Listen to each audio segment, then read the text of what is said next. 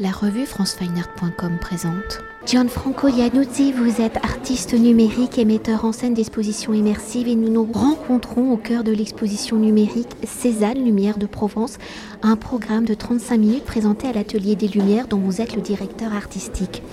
Alors ouvert en 2018 avec une exposition consacrée à Gustave Klimt, puis en 2019 à Van Gogh, en 2020 avec Monet, Renoir, Chagall, en 2021 avec Dali, en 2022 les Ateliers des Lumières consacrent son exposition numérique et immersive à Cézanne, 1839-1906, considéré comme le père de la modernité ou à travers les œuvres les plus significatives de l'artiste et en suivant le fil rouge de la nature vers la Provence et la Sainte-Victoire, le programme de 35 minutes propose de plonger le spectateur dans la matérialité picturale de Cézanne, dans son rapport à la lumière et aux couleurs.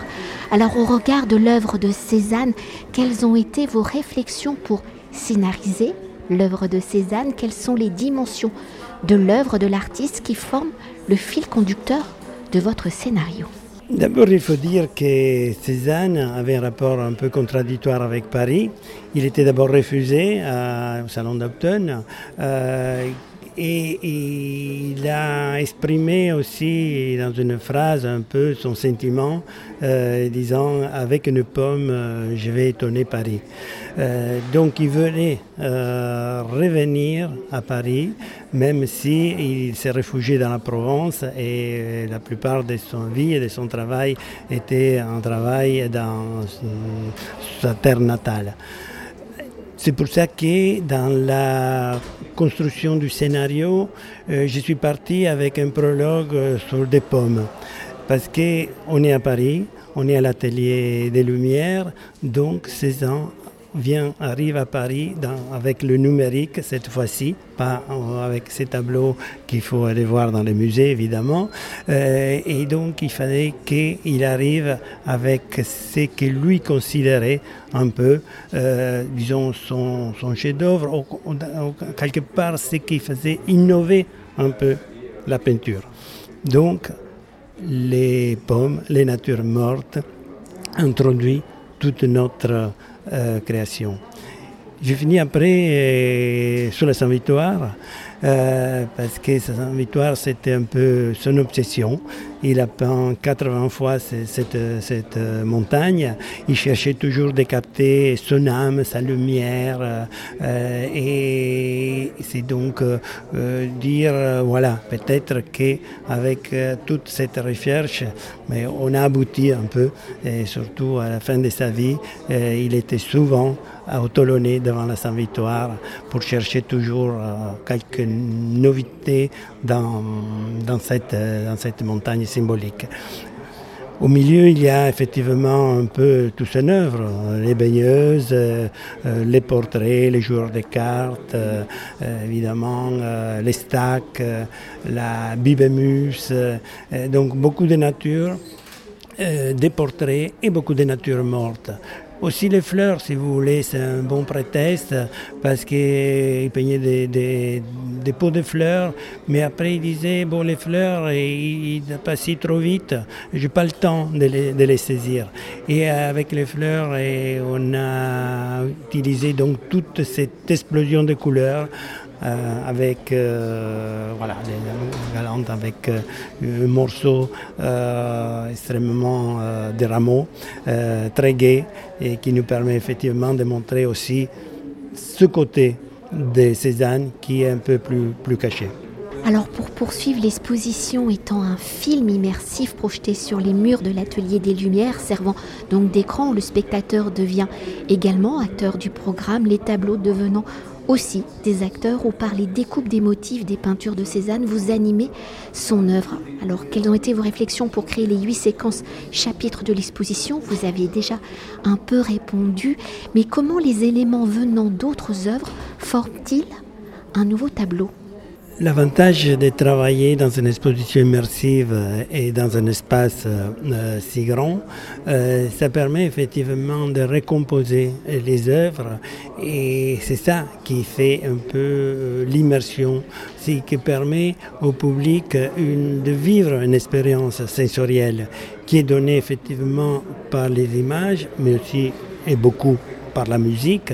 Et la récomposition des œuvres, c'est toujours dans le respect de, l'œuvre originale. C'est pas pour euh, s'amuser avec les technologies numériques d'aujourd'hui, mais c'est plutôt pour montrer un peu l'âme, l'esprit de ce que le peintre voulait, voulait, voulait transmettre. Et faire qu'avec ce nouveau média, eh, qui est beaucoup plus, comment dire, euh, favori par le public jeune aussi, peut-être un, public qui ne va pas dans les musées, euh, transmettre effectivement euh, cette, cette, la beauté, la beauté de l'art, la, la, ce que le peintre a apporté effectivement à l'histoire On sait qu'il était après reconnu comme le père peut-être de la modernité. Eh c'est grâce à ce assemblage d'œuvres qu'on essaye de donner ce message.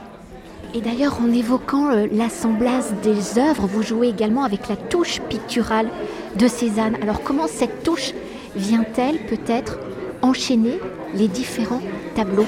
Effectivement, euh, une façon pour exprimer ça et pour euh, faire vivre un peu, euh, on se met un peu dans la, comment dire, dans l'attitude du peintre qui dans son période de jeunesse, par exemple, ce que lui appelait le période de couillard, et il peignait même avec les mains en étalant des grosses euh, étalages de couleurs, euh, de matière euh, sur, les toiles, avec des tons bruns, des tons foncés, donc il exprimait un peu une rage, évidemment, quelque chose qui le perturbait, et c'est en isolant ces, ces taches de couleurs et en les étalant sur les murs à la même façon que lui le faisait sur la toile, qu'on comprend aussi pas simplement le résultat, mais son geste, son geste pictural, son âme, ce qu'il avait dedans au moment où il était devant, euh, devant la toile.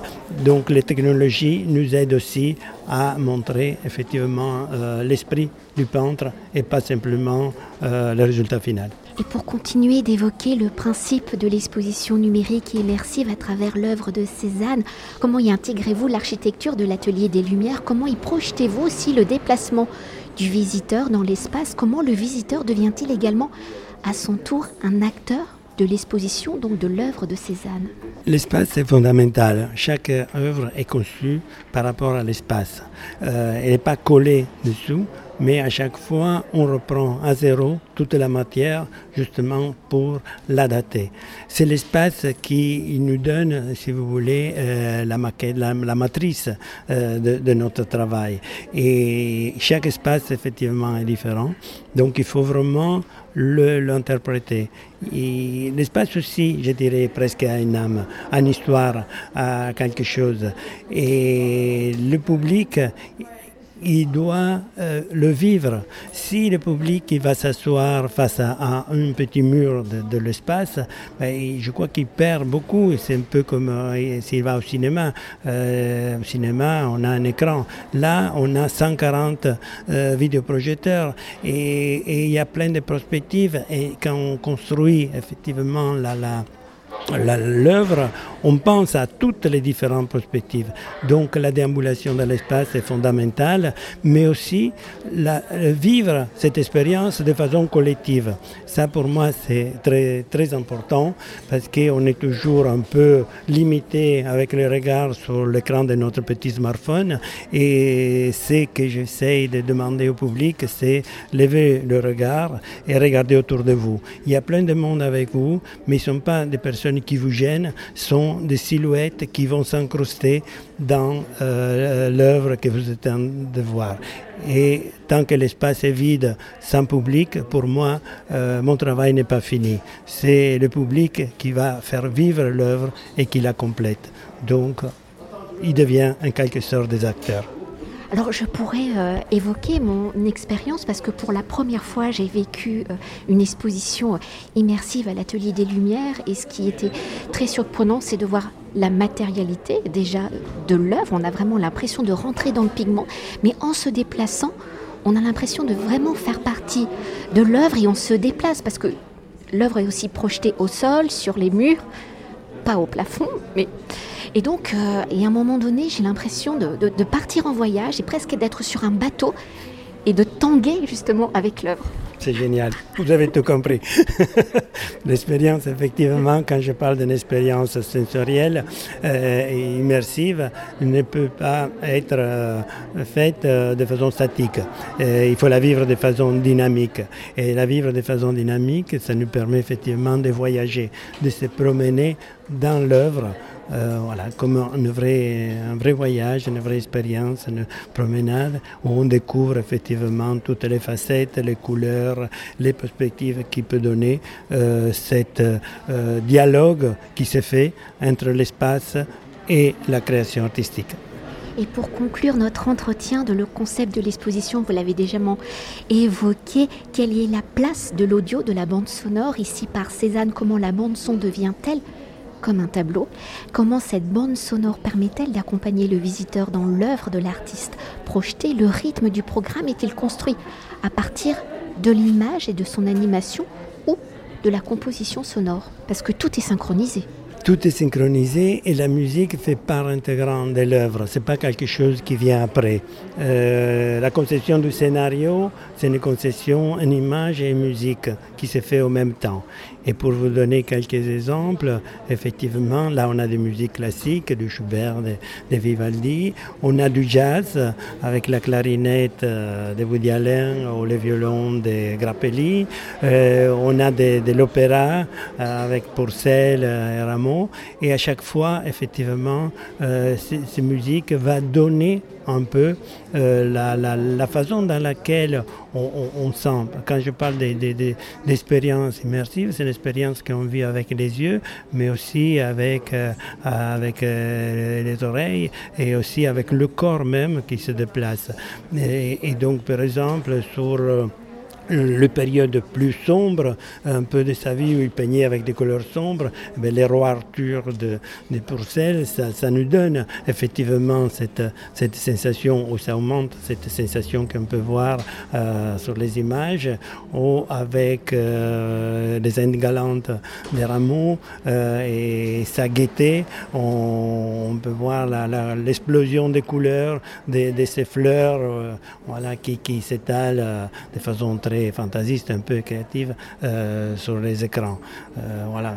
Chaque musique interprète aussi les images et le public va, va vivre un peu plutôt que regarder euh, l'exposition immersive. Merci beaucoup. Merci à vous. Cet entretien a été réalisé par franceweiner.com.